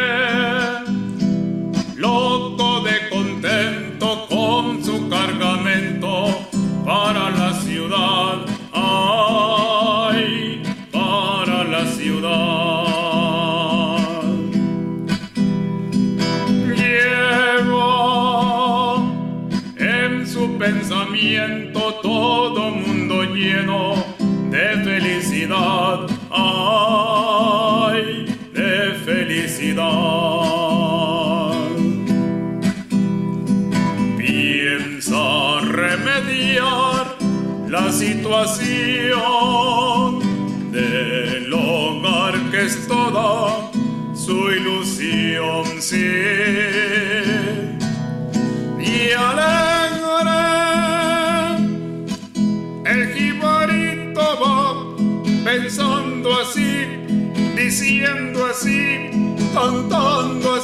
Por el camino. Si yo vendo la carga, mi Dios querido, un traje a mi viejita voy a comprar.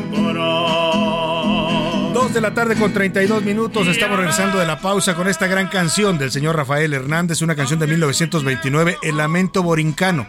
Ya desde entonces escribía sobre esta necesidad, esta pobreza, esta desigualdad que nos afecta como país, como región, como continente en América Latina.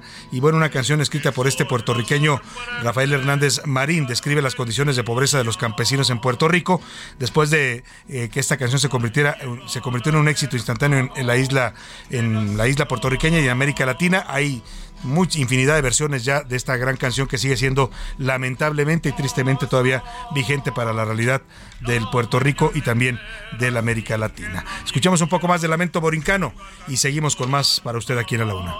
Ay, su carga. Todo, todo está desierto y el pueblo está lleno de necesidad. Ay, de necesidad. A la una, con Salvador García Soto. El ojo público. En A la Una tenemos la visión de los temas que te interesan en voz de personajes de la academia, la política y la sociedad. Hoy escuchamos a Luis Farías Mackey en Buscando Sentido. El ojo público. Buenas tardes, Salvador.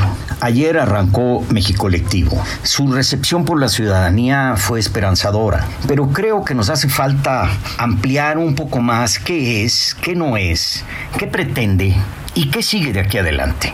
No es un partido, no tiene liderazgos preconcebidos, no es tampoco un producto ideológico y programático acabado. No ve personas, ve problemas, ideas, soluciones. No es contestatario ni contra nadie. Busca ser proactivo. No se quiere sumar a la polarización. Busca reencontrar a los mexicanos en y con México. México Colectivo es un espacio y un tiempo ciudadanos, una forma diferente de deliberación pública y acción política una oportunidad de centrar la conversación ciudadana sobre los temas que nos son verdaderamente sustantivos. ¿Pero para qué? Para definir una nueva visión de país de largo aliento. Definir a dónde queremos ir antes de seguir andando sin rumbo y destino claro.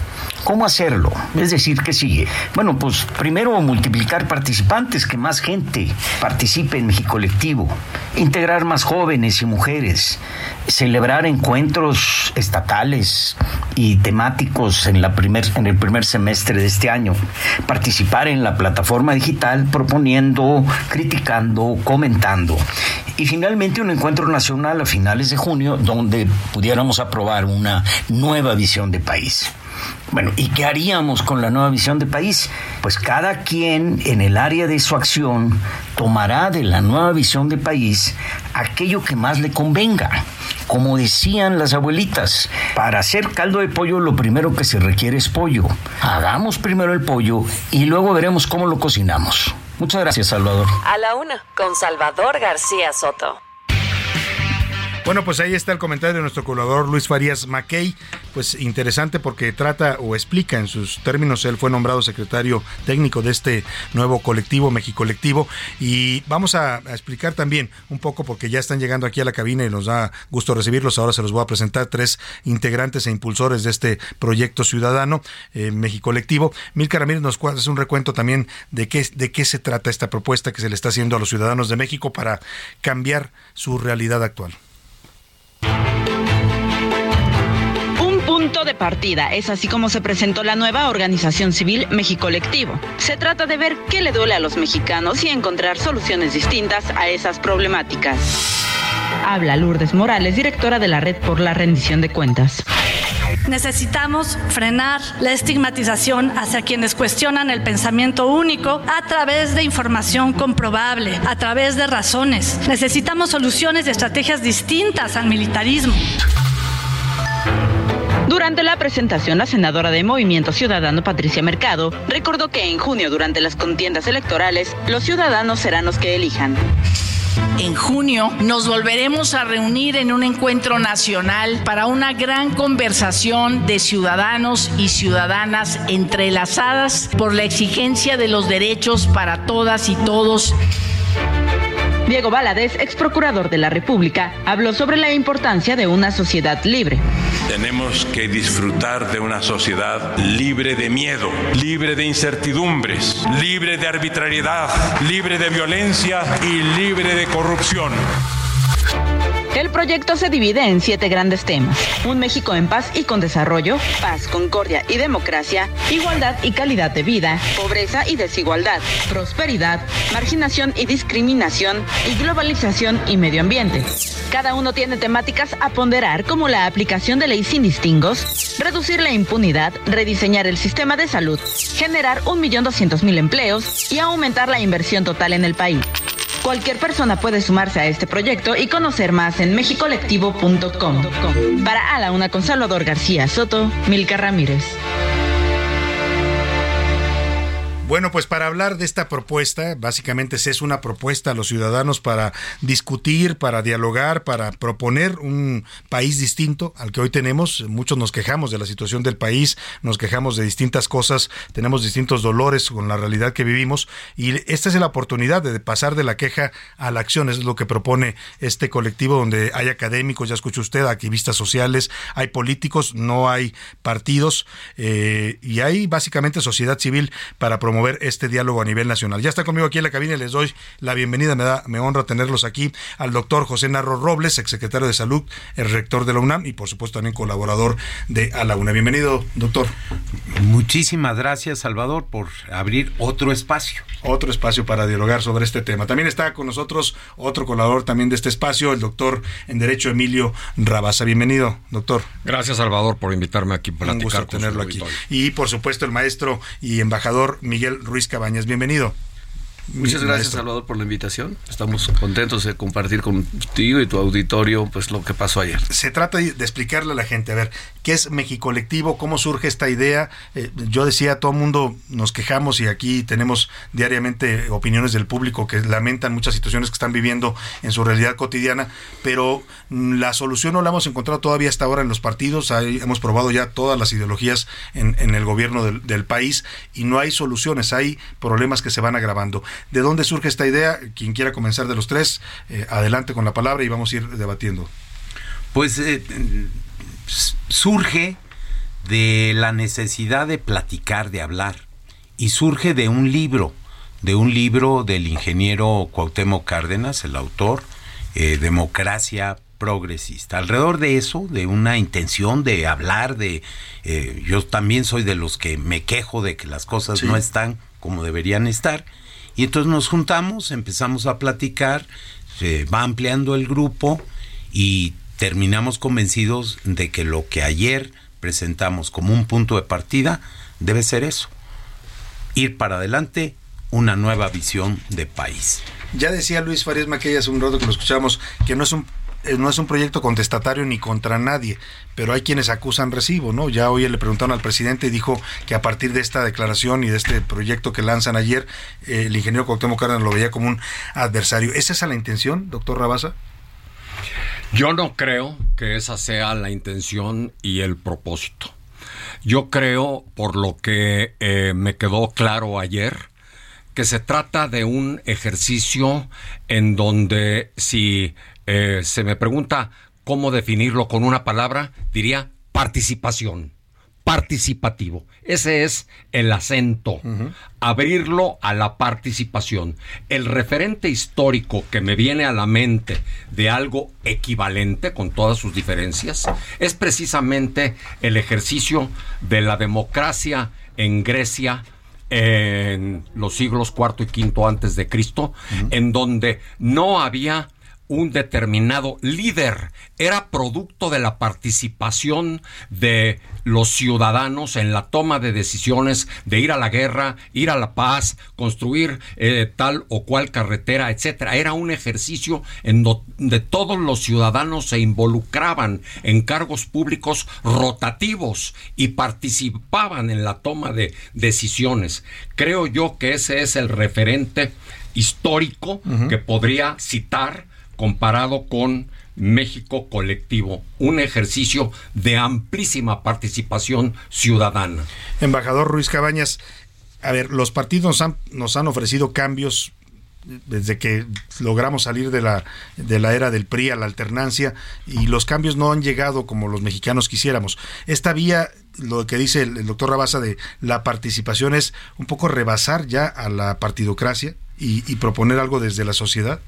Yo diría que es un ejercicio distinto. Los partidos ya están hablando mucho de quiénes van a ser sus candidatos para las elecciones. Están muy ocupados viendo sus procedimientos y, y la verdad es que se están preocupando poco por las ideas. Y no hay propuestas tampoco. Y, por, y no hay propuestas. Entonces, este ejercicio es exactamente para responder primero qué clase de país queremos. Que no es un país que sea simplemente para contestar a la coyuntura del momento o las declaraciones de la mañanera de los últimos días. Es para ver el país en su conjunto y decir, no nos gusta, pues hagamos un giro, tratemos una nueva visión de país, construyamos eso, pero entre todos. Eh, el documento se llama un punto de partida precisamente para iniciar una conversación con los ciudadanos. No es un documento que los expertos nos sintamos muy expertos y digamos, adhiérete a mi plataforma, aquí están las ideas. No es así. Es por primera vez al revés.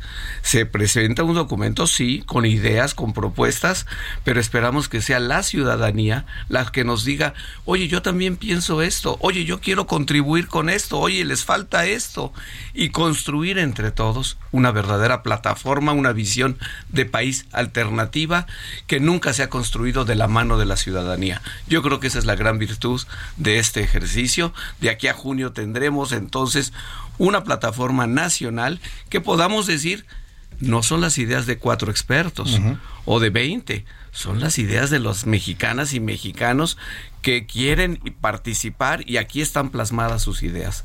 Yo creo que esa es la novedad. Yo, escuchaba ayer los discursos, tuve oportunidad de estar un rato ahí en la presentación y muchos de estos discursos, incluido el del doctor Narro, que ahora le voy a preguntar, hablaban de que, los mexicanos tenemos que volver a soñar con un país mejor. Yo, yo recuerdo estas eh, gestas, no sé, de los años 30 en México, los años 20, de los grandes proyectos para crear una universidad nacional, para crear un sistema de salud, y hemos perdido en México esa, esa capacidad de soñar. Hoy parece que más bien, más que soñar, tenemos pesadillas con nuestra realidad. Y yo le quiero preguntar, ¿se, se, vale, ¿se vale soñar, como dice la frase, y se puede soñar en un país mejor, doctor Narro? Yo digo, se debe soñar. Se debe soñar.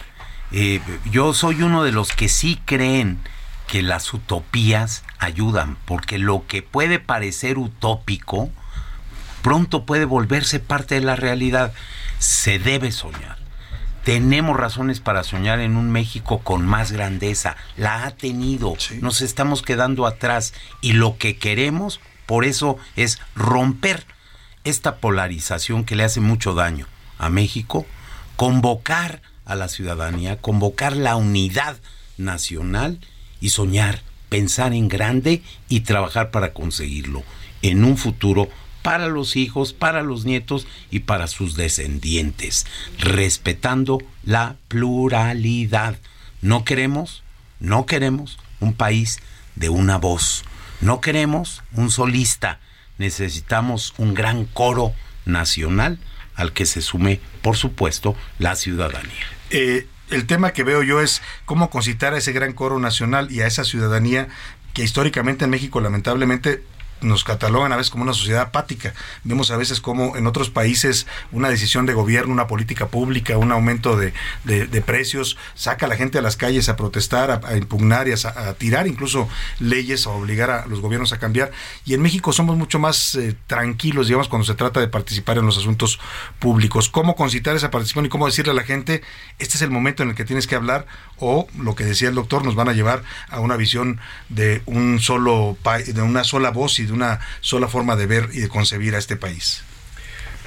El domingo precisamente utilizó ese término eh, Lorenzo Córdoba en la presentación de su libro con Ciro Murayama, donde estuvo eh, Waldenberg y Jacqueline Pechard y Carmen Aristegui, en donde decía, si queremos realmente defender esta democracia que nos costó 30 años construir para sustituir al sistema de partido hegemónico en donde un hombre, uno, desde su escritorio decidía quién iba a sucederlo, quiénes iban a ser los 32 gobernadores, quién es la totalidad de los senadores, el 90% de la Cámara de Diputados y los ministros de la Corte, por un sistema en donde lo decidimos todos con nuestro voto, no podemos ser apáticos. Estamos viviendo un momento tremendamente complicado, difícil de el ataque al INE para desmantelarlo, ya ni siquiera sustituirlo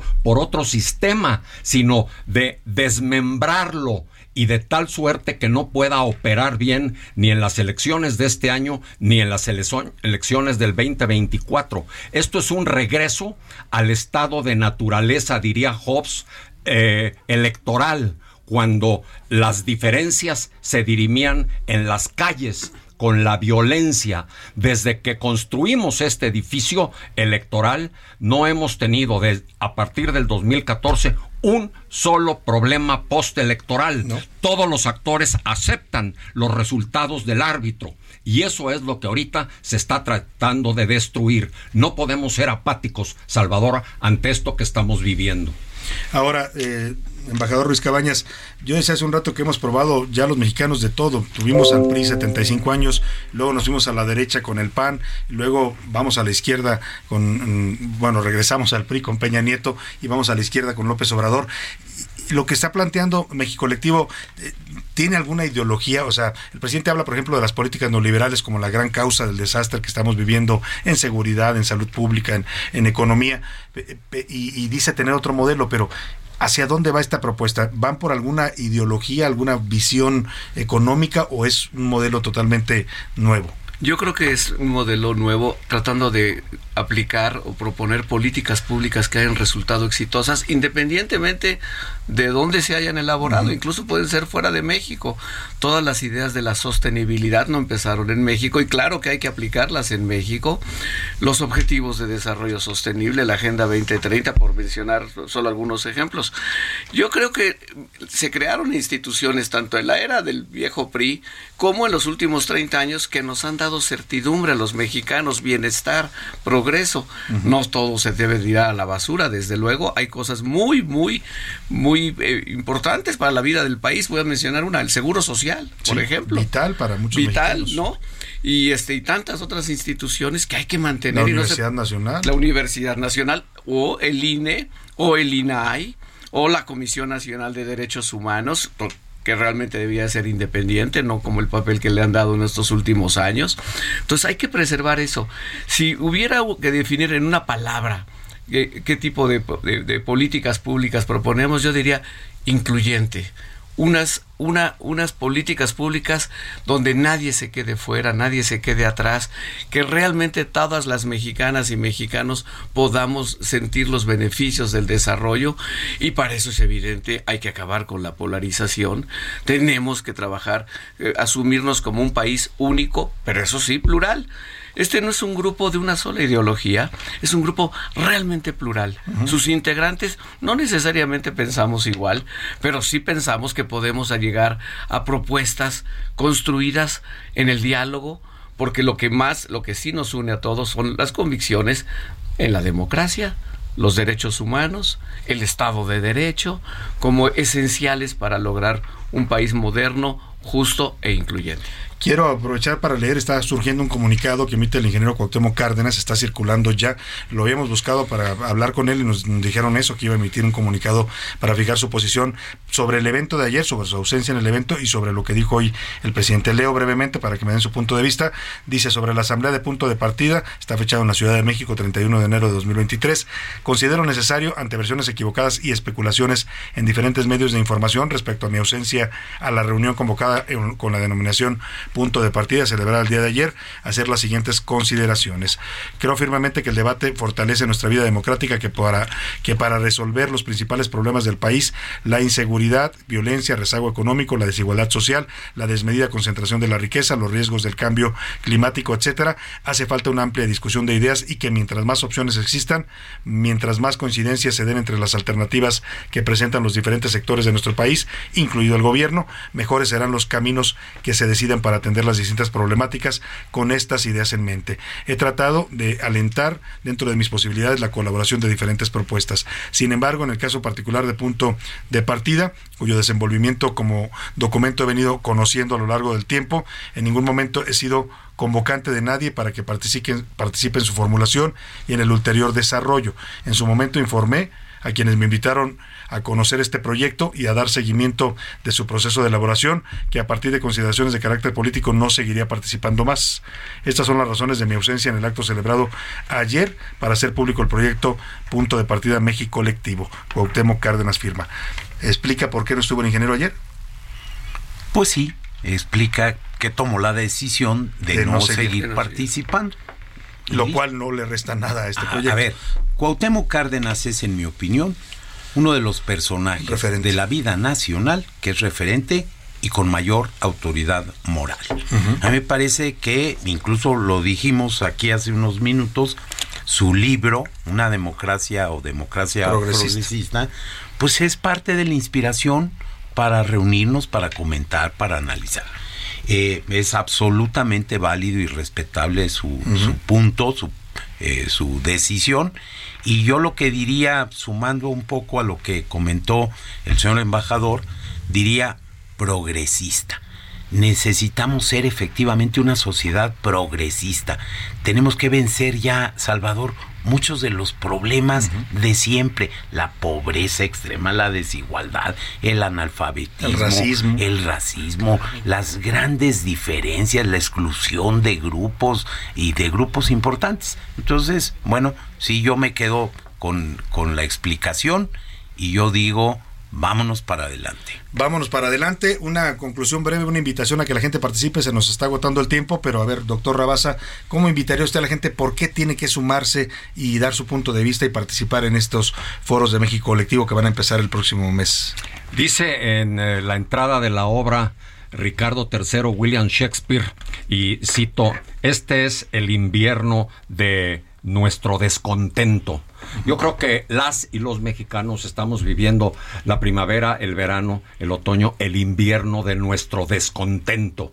Y no nada más por estos últimos cuatro años, sino como bien lo señalaste en otra intervención, de ya tiempo atrás, en donde se siguen repitiendo tres graves problemas, la tremenda corrupción, la pavorosa inseguridad y el tremendo lastre de la desigualdad social y que no hemos podido resolver, sea gobierno del PRI, del PAN, de Morena. Entonces ya hay un descontento generalizado en torno a esta problemática al mismo tiempo de un convencimiento de que sí es superable, de que México tiene la grandeza suficiente para superarlo y la manera de hacerlo es participando. Sumémonos, por lo tanto, en un ejercicio en donde nuestras voces serán escuchadas y tomadas en cuenta.